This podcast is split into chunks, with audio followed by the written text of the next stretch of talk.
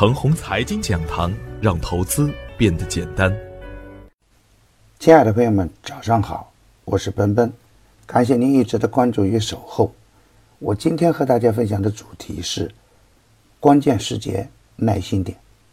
上周五的早盘，我给出的操作要点是，在外围不稳、热点混乱的当下，不能和市场对着干，次新股啊可以先回避。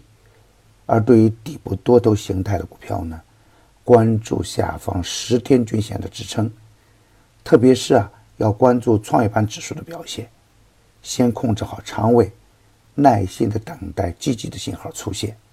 而对于底部强势的股票呢，回调走稳以后啊，就是较好的买点。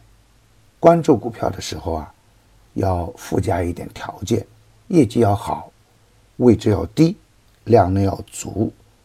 很多已经公布了高送转预案的个股，如果调整的比较充分，可以积极去干；而对于本来就看好的底部强势个股呢，还可以更加积极一点。主板的周线收阴线，创业板的周线也收了阴线，上周走出了先扬后抑的表现。本来信心满满的创业板呢，也在强监管的作用下，走出了缩量回踩的局面。在上周啊，我曾经在周二的早盘明确的指出，创业板的上方到了重压力区，又由于短线的涨幅较大，出现震荡的局面啊，应该是正常现象。而在重要的会议期间，大盘总体也以稳为主，创业板的突然走强，使得人们不太习惯。我们再看看创业板，从幺五七幺。到幺九零幺，大涨了三百三十点，板块上涨了百分之二十一，短线的回调当然是正常现象，再加上媒体的过分渲染，创业板短线观望情绪较浓，弱势也在情理之中了。再看看沪指呢，当前还被压制在三十天均线的下方，显得没有生气，就算主力资金偶尔有护盘。也难吸引到更多的跟风盘。严格的说啊，本周是比较关键的时间点，会议后的资金态度呢，决定着未来的大盘的走向。一方面，六月份 A 股要加入 MSCI，当前的媒体也在预热。那什么时候起爆呢？不得而知。当然，应该引起我们的足够重视。而另一方面呢，国际改革有动静。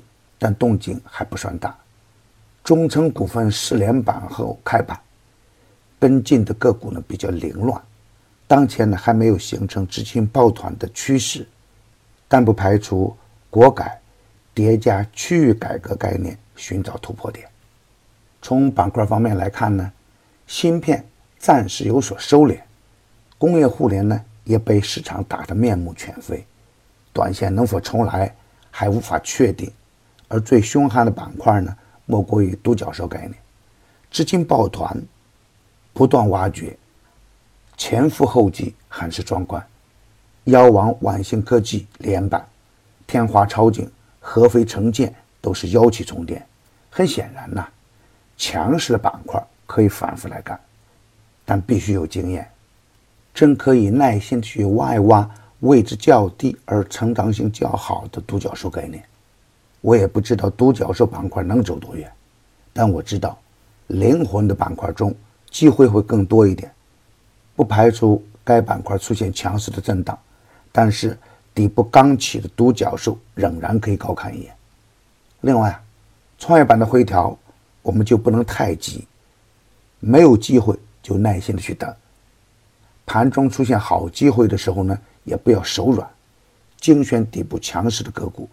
寻找较好的低吸点，方向不明的时候，先把仓位控制在四成左右，好机会出现的时候呢，再积极接盘。特别是底部刚启动的个股，安全的系数也会更高一点。比如金鸿顺等。前期点评的华金资本，短线大涨，持仓的朋友可以继续坚定的持仓。另外，牛三选牛股呢，已经推出三期。每期都有大惊喜，第三期的天华超景还在大涨中，没有提前布局的朋友不要追涨。